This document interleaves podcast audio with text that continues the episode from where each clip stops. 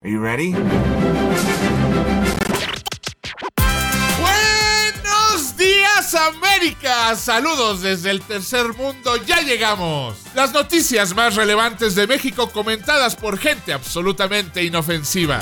Nadie, absolutamente When Mexico nadie. sends its people, Yo solamente tengo un consejo que darles y they're es not sending their best. que no apoyaba la idea de la When, when, when Mexico sends its people, Es seguro que sea la más concurrida. they're not sending their best. No somos los mejores del mundo, pero, pero pues ya que... Desde México, con amor.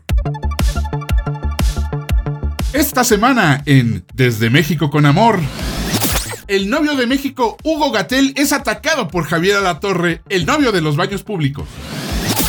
Qué bonito tu petróleo, Esperancita. Se nos cae el último pilar de la economía mexicana. Advierten a los marihuanos que si la rolan se pueden contagiar de coronavirus. En otras noticias, aumenta la mortalidad en Tlatelolco. Modifican becas para los artistas mexicanos, o sea que a los que no se mueran por marihuanos los van a matar de hambre. Se quedan con Romina Pons, Ricky Moreno, Osvaldo Casares y Ricardo Ribón. Ellos no están encerrados aquí con usted. Usted está encerrado aquí con ellos. Bienvenidos a otro episodio de Desde México con Amor y esta vez a mí, Osvaldo Casares, me toca contarles la actualización sobre qué sucede en el país con respecto al coronavirus. When you bring me out, can you introduce me as Joker?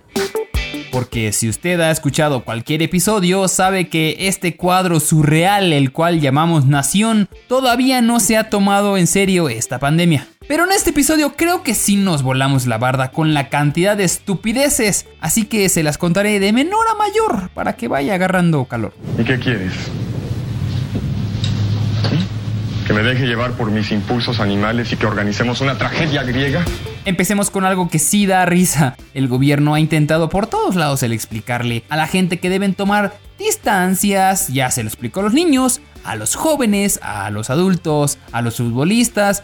Y cuando creímos que habíamos cubierto completamente todos los lugares, les faltó un sector que digamos no está muy al contacto con la realidad. Los Jared Leto de nuestro país, los que aman la Pachamama, al zacate de Luzbel, al pasto vacilador, a eso que es legal en Denver. Hablo de los marihuanos. ¡Marihuaniza la legalijuana! Y no quiero hablar de ellos despectivamente, incluso hasta trabajo con ellos, tienen cola de caballo y se apellidan Ribón.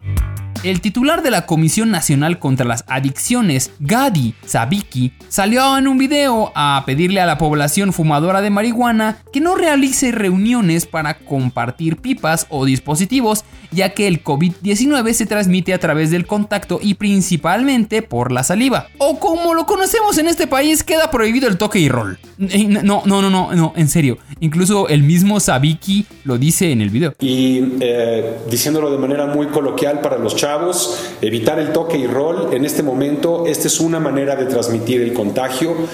Ya cuando tu comisionado de las adicciones sabe que la gente va a consumir sí o sí para aguantar la cuarentena, es porque no hay manera que la gente deje la mota. Ahí nos vemos locos. Yo voy a quemarle las patas al diablo. Ahí tengo unas recetitas con crema que me están esperando, ¿vale? Y el que sepa de qué estoy hablando, Otro que parece que fumó mucha mota y se le nubló el cerebro es al conductor de noticias Javier Alatorre. Alatorre lleva 30 años conduciendo el noticiero nocturno de la televisora TV Azteca y actualmente es el que más tiempo lleva estando en el cargo. esta noche en Hechos, Estados Unidos responderá. Sencillamente el señor Alatorre es famoso porque nunca ha estado involucrado en ningún tipo de escándalo, pero esta semana decidió meterse con un nuevo intocable en este país, Hugo López Gatel. Perdóname mi amor por ser tan guapo.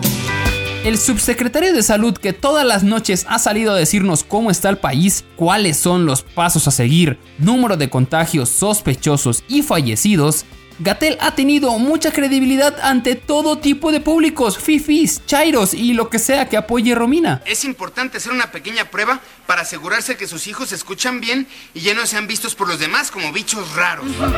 Algunos gobernadores se han quejado de López Gatel porque sospechan que los números que presenta no son muy exactos, ya que aparecen pocos casos oficiales de COVID-19, pero la tasa de casos de neumonía típica son curiosamente proporcionalmente muy altos, además de que los insumos que han estado llegando a las entidades no son de la mejor calidad que digamos. ¿Nada más para eso me invita? No, es que yo, no, no, no quiero. O sea, madre ya pasó de moda. Esta chingadera yo no la quiero, ¿no? Llévate tus miserias.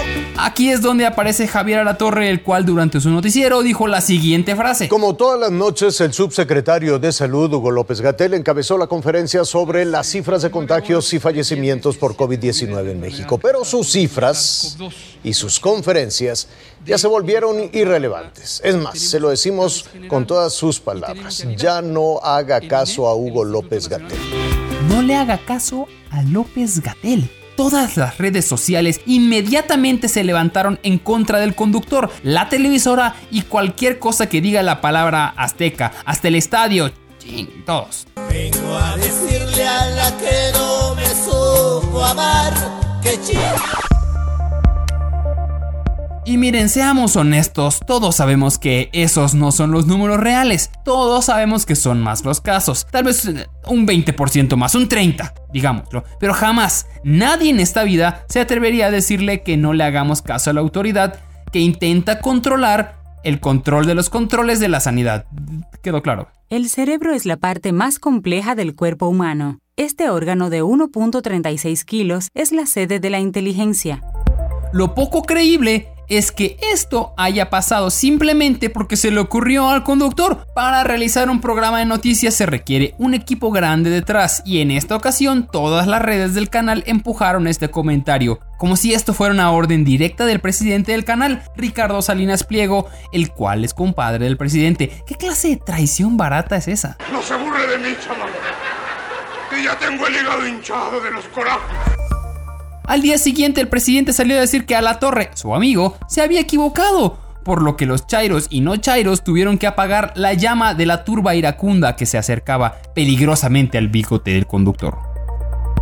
Curiosamente, el lunes en la noche López Gatel estuvo en una entrevista en vivo con Alatorre, donde el conductor mencionó que él nunca se refirió a que desobedeciéramos al subsecretario, sino que no se le hacía creíble sus cifras, y eso pues es otra cosa completamente. Algunos dirían que le dio frío cuando lo tuvo enfrente. Yo no le diría frío, yo le digo...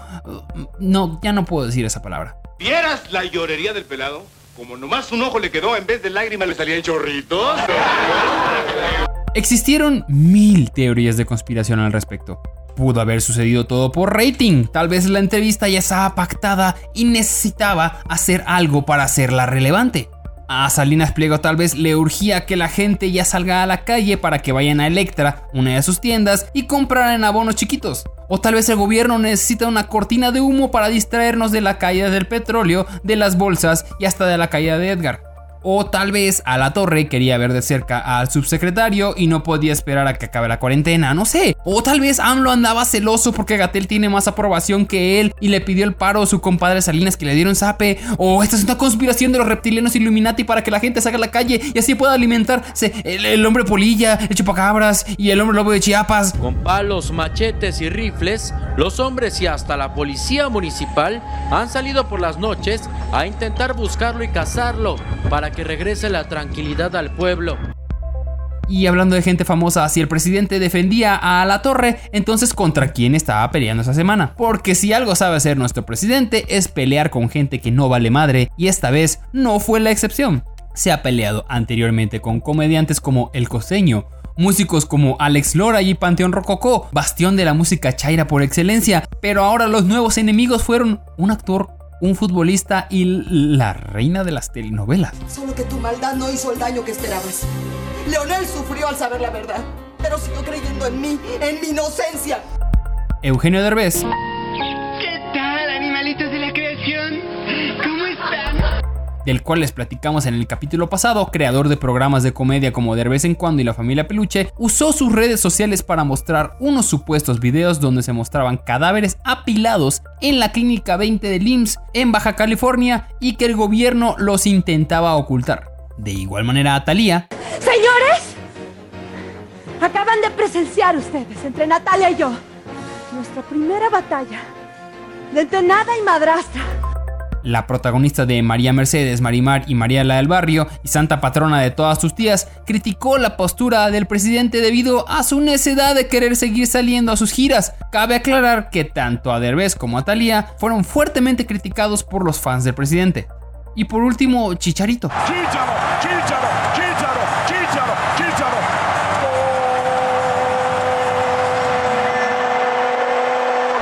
El futbolista solo dijo en sus redes que México está pasando por una pinche etapa muy cabrona, citándolo, y en vez de ir para adelante, vamos un poco hacia atrás. Sus palabras, no las mías, ustedes nunca escucharían de mí un insulto. Eso fue suficiente para estar incluido en la lista del presidente. AMLO dijo en su conferencia que ahora los conservadores están recurriendo a los famosos para atacarlo porque siempre es una conspiración en su contra. Siempre son los conservadores buscando cómo pegarle porque nadie tiene sentido común o una opinión. Y aunque nunca dijo los nombres de estos personajes, dijo que ahora lo habían atacado un futbolista que antes le caía bien, una artista conocidísima, y respetable y por último un comediante conocido por su talento pero que ya no lo usa. Sherlock Holmes was the best detective of his time. Así como lo escuchan el presidente de un país que está entrando a una crisis económica, usa su tiempo para pelear con famosos porque según él, sin ningún tipo de prueba, están siendo pagados para atacarlo. Cualquier similitud con su país es mera coincidencia. No tengo pruebas, pero tampoco dudas. Y por último quiero platicarles de un tema que sí ha hecho encabronar a México, sí, más que las declaraciones de un presidente. Durante una conferencia vespertina sobre el coronavirus, Fabiana Maribel Cepeda Arias, jefa de la División de Programas de Enfermería del IMSS, pidió a los y las ciudadanas un alto a las agresiones de las que son objeto los trabajadores de la salud por el COVID-19. Sí, escuchó bien, agresiones a doctores, enfermeras y todos los empleados de hospitales porque eso somos, unos malditos salvajes. En redes se habían escuchado varios casos y muchos han sido confirmados. Hay gente ahí afuera que para empezar, que chingados hacen allá afuera, que se asusta al ver al personal de hospitales y porque han estado en contacto con gente enferma, ahora los van a contagiar a ellos, por lo que han llegado reportes de gente que les avienta piedras, gente que ha golpeado doctores, insultado y todo tipo de bajeza hacia las personas que nos están pinches cuidando? ¿Qué clase de bestias somos? ¿En serio qué tan desconsiderados somos que tuvo que salir la jefa de las enfermeras en el país para pedirle a la banda que por favor no agredan a la gente que trabaja en hospitales? Esto sí que es un mundo enfermo. Y no necesito ser un comediante, un futbolista o actriz de telenovela para decirlo. Perdón mundo, neta perdón por esos asquerosos neandertales.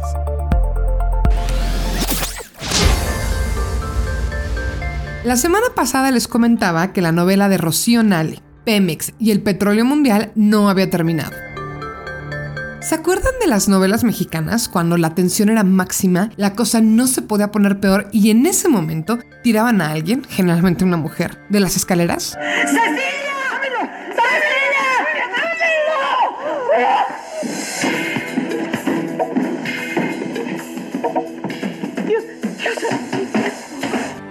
Bueno, pues esta vez el petróleo mundial fue la mujer rodando en cámara lenta y cayendo malherida de las escaleras del COVID.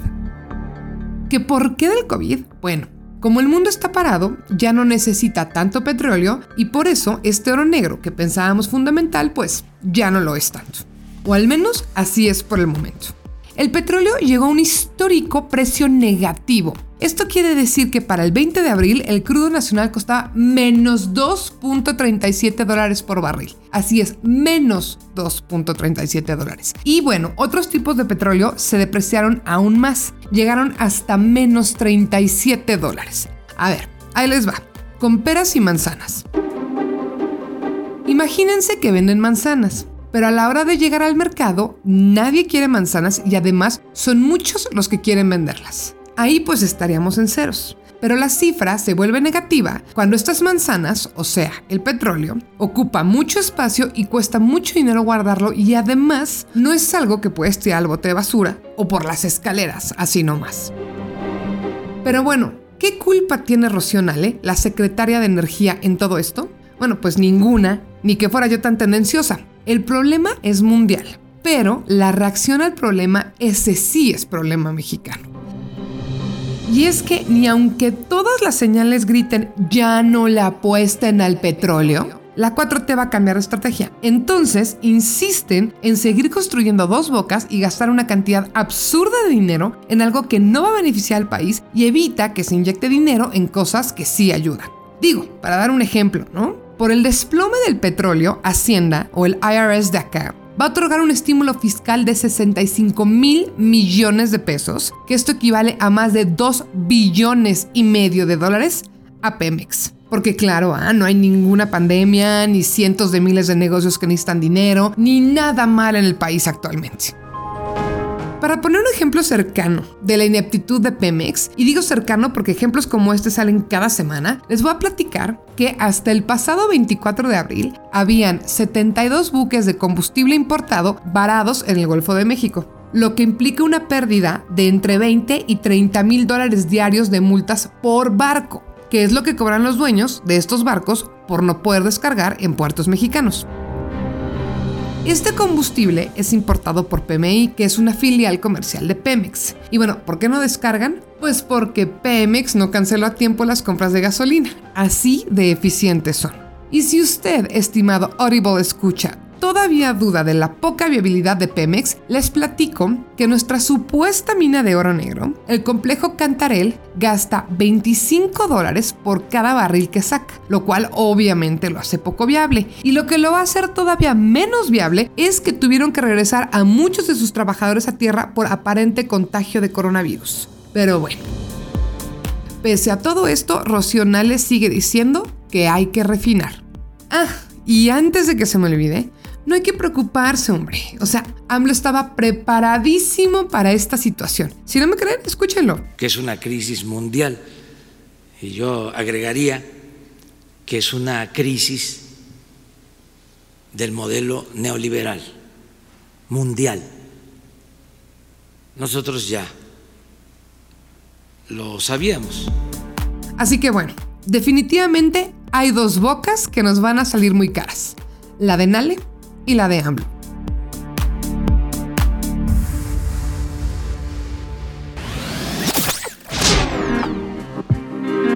Seguramente usted recuerda de temporadas anteriores que ya le hemos contado que aquí en México el partido del presidente Morena arrasó en las elecciones más recientes. En parte se debió a la popularidad del propio Andrés Manuel y en parte se debió a su estrategia de postular famosos para otros puestos.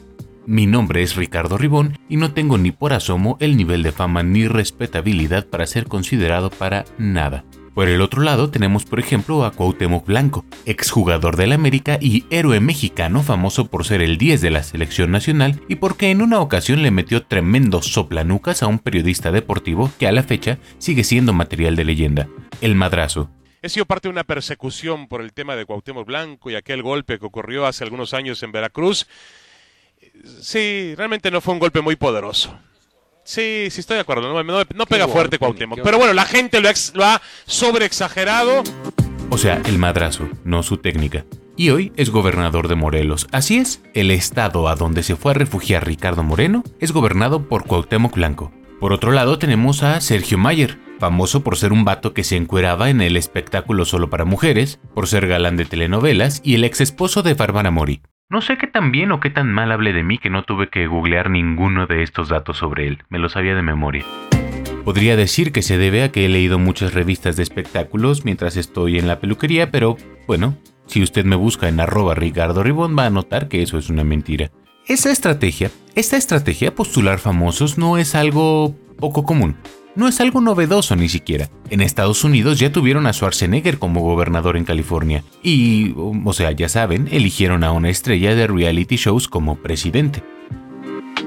Lo que sí quiero decir es que entre las figuras del espectáculo que uno podría elegir hay niveles, unas peores que otras, y hoy les vengo a hablar de Lili Telles, una expresentadora de noticias de la cadena TV Azteca. Durante su carrera periodística tuvo un cierto nivel de fama, o sea, el nivel de fama que te pueden dar las noticias no es nada muy emocionante, pero su cara era reconocida. Su perfil podríamos compararlo al de una presentadora promedio en Fox News, una mujer guapa, de postura conservadora, dando las noticias de manera aparentemente objetiva, pero la verdad metiéndole un poco de su opinión. Eso cualquiera que la haya visto alguna vez lo sabe perfectamente.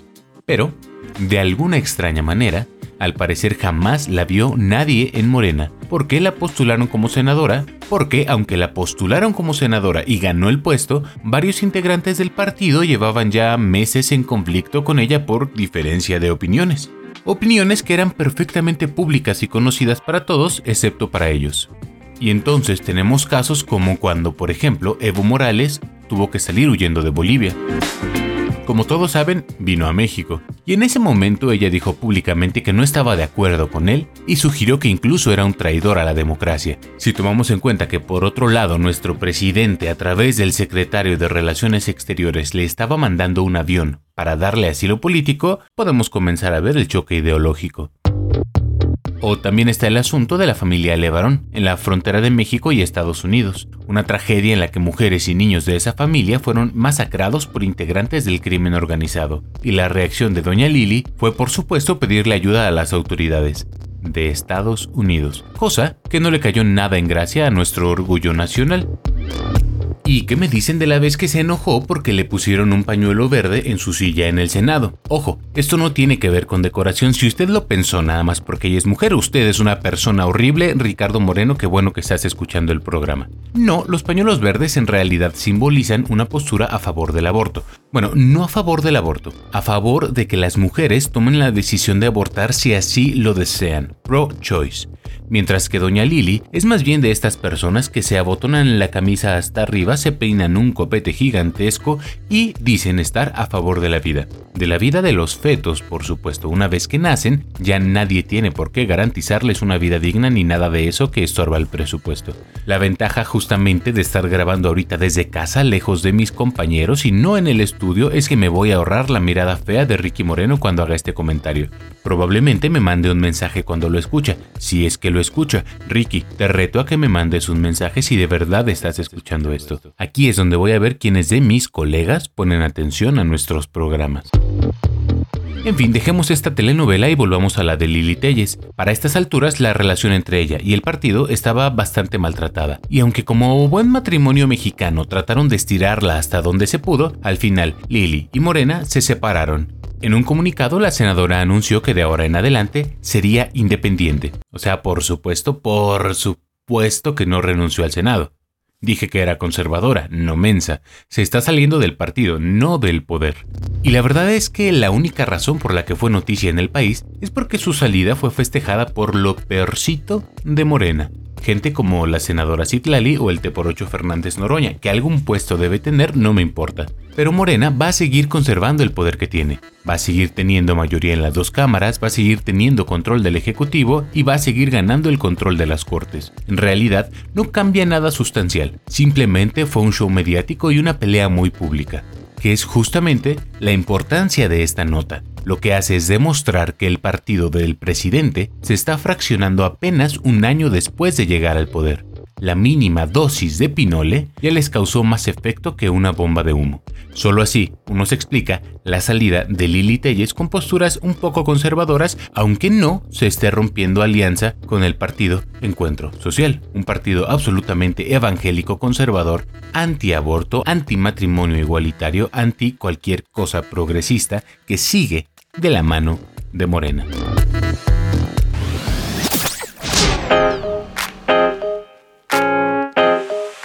¿Recuerdan que en el episodio anterior les hablé de chupacabras?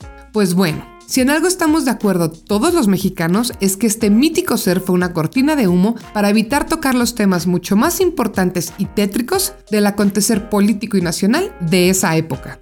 Porque bien es sabido que cuando la cosa anda mal, la táctica más efectiva es desviar la atención hacia otro tema de igual o mayor interés que el que quieres ocultar.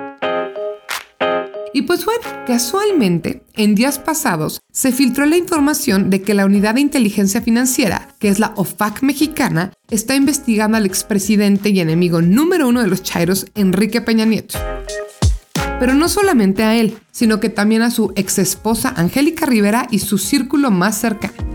La noticia fue desmentida luego luego por AMLO en su mañanera del día siguiente, que la verdad pues ha perdido bastante rating desde que llegó Hugo López Gatel con su novela de las 7 de la noche, es decir, la actualización de la situación del coronavirus. Pero bueno, para no desviarnos, lo que dijo AMLO es que para investigar expresidentes va a ser antes una consulta. No sé si eso vaya en serio, o evitan darle el punto final al tema por si tienen que volverlo a usar. Aunque también sabemos que a AMLO eso de consultas a mano alzada y consultas con la gente que quiere, pues, pues le encanta hacerlo. El punto es que por hoy, pero solo por hoy, Peña Nieto y su círculo cercano podrán dormir tranquilos.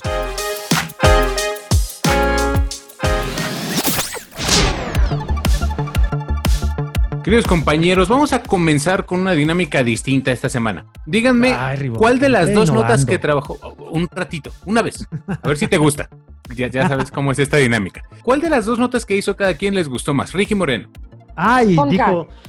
Sí, gracias, Romina. Es que sí ¿Para qué la buscamos? Es que, es que para qué buscamos? buscamos. Es que lo del Fonca, lo del Fonca, creo que personalmente cada uno de nosotros tiene una historia de un Fonca. De un, fon, de un Fonca Yo- yo te voy a decir, Fonca loco. yo te voy a ¿Qué decir- dices? ¿Es neta que te dan lana por hacer eso? Sí, ¿Neta? lo conocí, lo conocí yo hasta que estaba en la Ciudad de México. Yo ni existí, yo ni sabía que existía el Fonca. No, ni yo. Somos de donde- provincia. sí, donde empieza el olor a carne asada se acaba la cultura. Pero, y luego ya cuando llegas aquí, lo como, güey, te pagan por hacer eso, güey. O sea, espérate, te paga el gobierno por irte a Colombia y presentar una obra para 16 personas y crees que, que hiciste más fuerte los vínculos México-Colombia, cabrón. O sea, de verdad lo crees de corazón y sí. Y sí, y ni, y siquiera, verdad- ni siquiera es un caso aislado. O sea, yo conozco personalmente a una persona que le dieron el Fonca por poner tweets. Es cierto, no, dan por lo que sea. amigo. Ahora, nomás Oz, como- Escucha esto. Yo, una persona que hace recorridos para que vean casas mal hechas. En la Roma Condesa. A ver, ojo, yo quisiera nada más decir. de va a Roma mejorar. Condesa va a zonas no nice a ver casas mal hechas. Qué hermoso, qué hermoso, qué hermoso. No, ojo, no va a cambiar, ¿eh? Tristemente, como le digo el minuta, no cambió. Nomás es para otros amigos y listo, güey. Aquí Sí, la cultura en. México es para los compas, no, es para todos. ahora va a ser para está la gente de izquierda. Está bien, la cultura no debe ser para todos, debe haber muy pocos que le entiendan y los que no, pues ya, se acabó. Yo, yo tengo Totalmente en desacuerdo. Yo tengo mis reservas con nombrar a eso cultura, ¿o no? O lo, la- lo Ah, de las bien- becas Fonca, no he visto una sola que a mí en lo personal me llene el ojito como algo que yo calificaría Es que como arte, pero del- Encontré tres ejemplos del Fonca, de verdad que valía la pena. Tres efectos del, o sea, O que trascendieron, pues. Sí, pero porque los libro. buscaste. Sí, sí, sí. Porque los buscaste. Se supone que el Fonca es una obra que tiene que llegar a la sociedad en general. Tú tuviste que buscar y echarte un clavado entre los archivos para ver cuál valía la pena. Porque ni a los mismos autores les interesa que salga al público, ¿sabes? Porque saben que es basura.